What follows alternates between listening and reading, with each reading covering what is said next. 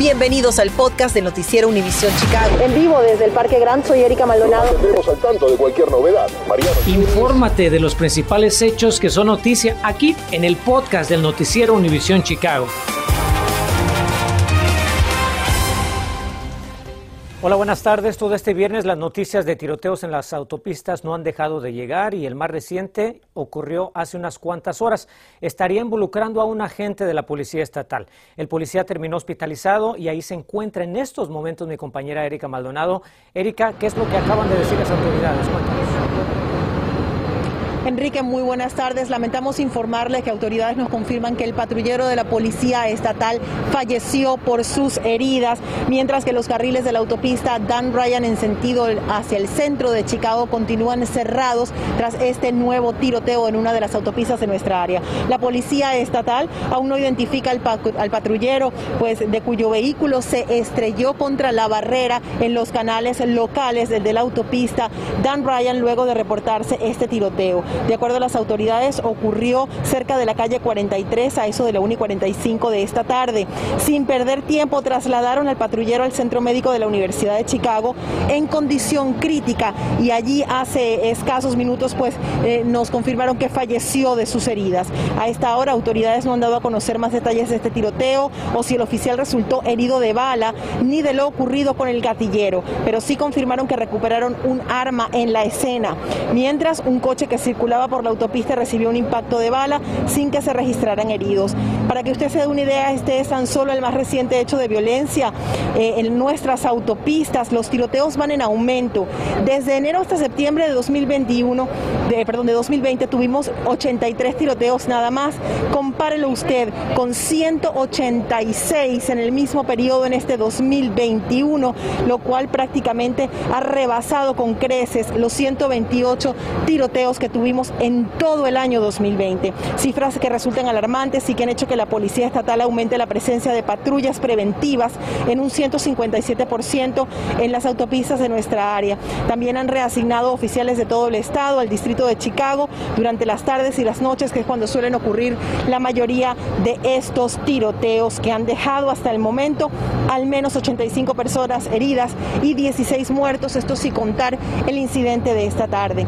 Por cierto que el mes pasado la Policía Estatal también comenzó a instalar más de 200 cámaras de lectura de placas en las autopistas para intentar combatir el crimen y también dar con las personas que puedan estar involucradas en este tipo de incidentes. En estos momentos el cuerpo del patrullero pues se dirige hacia la morgue del condado Cook, eh, por supuesto en una procesión y acompañado por otros oficiales de policía, de la Policía Estatal y bomberos de Chicago.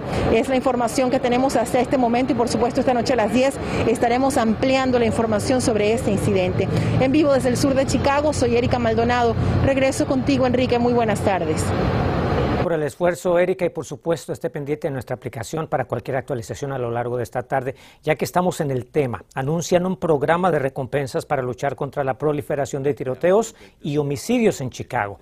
El superintendente de la policía dijo que los denunciantes recibirán 3 mil dólares por casos de tráfico de armas y 2 mil dólares más si su información llevó a una convicción. En casos de homicidio, los denunciantes recibirán 10 mil dólares por entregar al asesino y 5 mil dólares más si el sospechoso es convicto convicto. Each illegal firearm recovered cada arma ilegal recuperada, cada pistola que sale de las manos de un pandillero o narcomenudista es una vida que hemos salvado potencialmente. Este año estamos camino a recuperar más de 12.000 armas de fuego, lo cual impondrá récord en la historia del Departamento de Policía de Chicago. Seguiremos trabajando incansablemente para detener el flujo de armas ilegales que promueven esta violencia sin sentido. Las personas podrán hacer una denuncia anónima sobre tráfico de armas y homicidios en Chicago llamando al número 833-408, ahí los tienen en pantalla, 0069 o 312-746-7330. Vamos a hablar de la pandemia porque Illinois reporta 18.735 nuevos casos de coronavirus en la semana pasada. El Departamento de Salud también registró en ese periodo 236 muertes adicionales por COVID, con lo cual el Estado ya superó, escuche usted, los 25.000 decesos por esta enfermedad. La tasa de positividad de contagios en Illinois disminuyó esta semana al 2.2%, comparado con 2.7% la semana anterior. Y avanza el objetivo de vacunar contra el COVID al 77% de la población de Chicago para fin de año. El Departamento de Salud informó que hasta hoy el 72.9% de los residentes mayores de 12 años han recibido al menos una dosis de la inyección contra la pandemia. El único barrio que ya alcanzó el 77% de su población es Brighton Park, mientras Humboldt Park apenas registra el 70% de vacunados contra el COVID. Y precisamente hoy es el último día para que los trabajadores municipales de Chicago se vacunen contra el COVID. Los burócratas deben recibir hoy su dosis final de la inyección para poder cumplir con el mandato de estar totalmente inmunizados contra el coronavirus el 15 de octubre. La alcaldesa Lori Lightfoot ha dicho repetidamente que el requisito de la vacunación contra el COVID para los trabajadores municipales no es negociable. Y ahora una noticia alentadora porque la primera píldora experimental para tratar el coronavirus es muy prometedora. La farmacéutica Merck dice que la mitad de los pacientes que recibieron su medicamento en los primeros cinco días de presentar síntomas evitaron el hospital y la muerte. El laboratorio informó que muy pronto pedirá a las autoridades de salud de los Estados Unidos la aprobación de su fármaco contra el COVID. Así es que todavía falta mucho en este proceso. Vamos a estar, por supuesto, muy atentos. Si usted necesita ayuda para pagar renta o hipoteca atrasada, tenemos la solución. Decenas de personas y varias organizaciones salen a las calles de la villita para participar en una marcha. Yo le digo cuál fue el objetivo de dicho evento. Y en este mes de la prevención del cáncer de mama le decimos dónde acudir para exámenes gratuitos.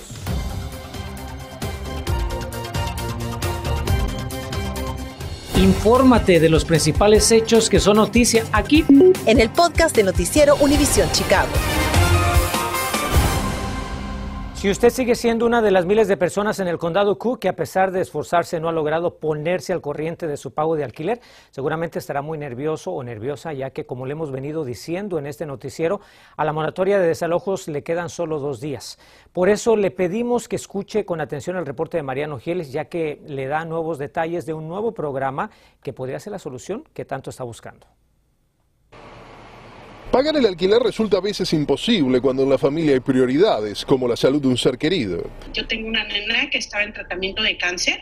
Ángeles Chávez, madre de cinco y residente de Stone Park, dice que tuvo que dejar de trabajar por temor a traer el COVID a la casa y que llegó a acumular cinco meses de deuda con la propietaria de su vivienda. ¿Cuánto dinero es más o menos? Son 775 por mes. Por mes, o sea, estamos hablando de casi 3.800 dólares más o menos le debe. Sí, es lo que se debe en este momento y estoy tratando de ponerme al parejo con ella. Afirma Ángeles que la propietaria le ha tenido paciencia, pero que ella también tiene que pagar una hipoteca y entiende que el tiempo se le acaba. Si no consigue el dinero, entrará en proceso de desalojo. Obviamente, el final a la moratoria estatal a los desalojos el próximo domingo no podía llegar en peor momento. Pero no todo está perdido para Ángeles. Estamos anunciando la tercera tanda de asistencia a inquilinos en áreas suburbanas del condado de Cook. Celebró esta mañana la presidenta de la Junta de Comisionados, Tony Preckwinkle, en conferencia de prensa. ¿Cuánto dinero va a estar poniendo el condado para, para, ayudar a esta gente? El condado va a poner 75 millones de dólares para ayudar a la gente con rentas y con utilidades. Para solicitar este beneficio lo que tiene que hacer es muy sencillo. Debe ingresar a la página de internet del condado de Cook, donde aparece el COVID-19 Recovery Emergency Rental Assistance Program. Y por supuesto, si usted no habla inglés, lo que puede hacer es bajar con el cursor hasta donde esté el área de preguntas y respuestas y allí va a tener un enlace en español que le va a abrir un documento donde va a poder sacarse todas sus dudas en nuestro idioma. Una vez hecho eso, debe regresar a la página principal y buscar el botón que dice Apply here on October 4th. Solicite aquí a partir del 4 de octubre y allí, desde el próximo lunes, usted va a encontrar un nuevo enlace que lo va a llevar directamente al formulario. Por las dudas le anticipamos, va a necesitar los siguientes documentos. Identificación con foto, lista de todas las personas que viven en el hogar, Prueba de emergencia económica por COVID, como una carta de su empleador explicando que le han recortado horas de trabajo, una factura de servicios públicos si va a reclamar ayuda para servicios públicos, y nombre y dirección de correo electrónico de su propietario. Además, el límite de ingresos para un individuo es de 52.200 dólares, para una familia de cuatro, 74.550 y para un hogar con ocho componentes, 98.450 dólares. Ángeles cree que califica sin problemas y ya está trabajando con la organización Paso que le ayuda con los trámites. ¿Tiene esperanzas de que esto le resuelva el problema, señor? Sí.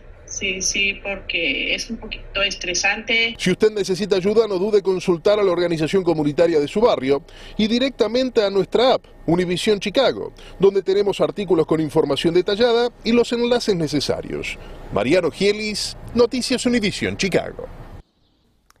Otro problema con el que también está lidiando nuestra comunidad es la violencia doméstica y por eso residentes de la villita y comunidades aledañas hoy tomaron las calles.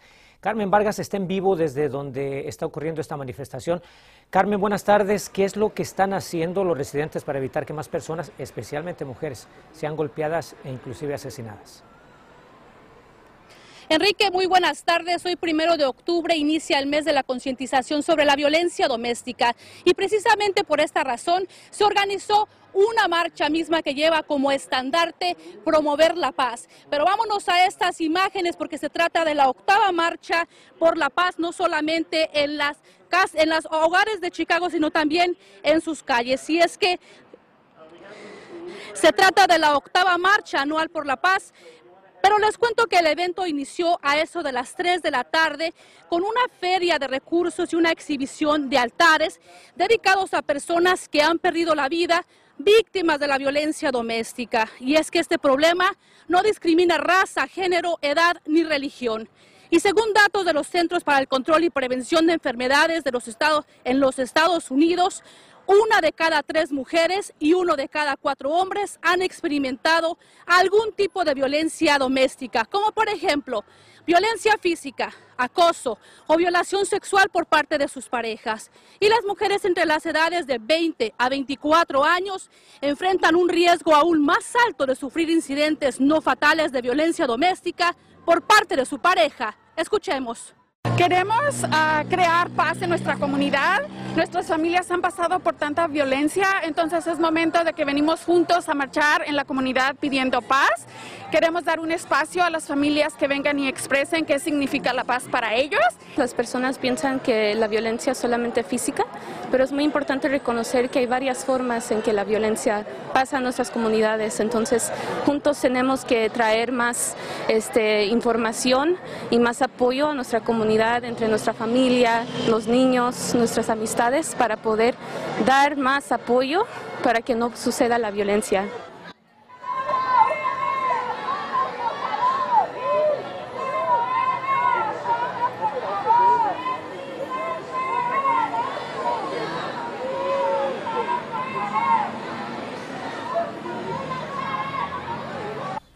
Gracias a Carmen por este reportaje. Bueno, octubre también es el mes donde se trata de crear conciencia sobre el cáncer de seno, un tema que muchos llevamos en lo más profundo de nuestro corazón. Por eso este mes es súper importante. En caso que se pregunte por qué, bueno, aún estadísticas muestran que las mujeres latinas tienen una incidencia más baja que las afroamericanas o blancas, pero cuando se les diagnostica el cáncer, por lo general el cáncer es más agresivo o está en una etapa más avanzada. Por eso es fundamental que las mujeres se hagan su mamografía cada año, ya que si se les puede detectar el cáncer temprano, pueden tener opciones menos invasivas para tratar esta enfermedad.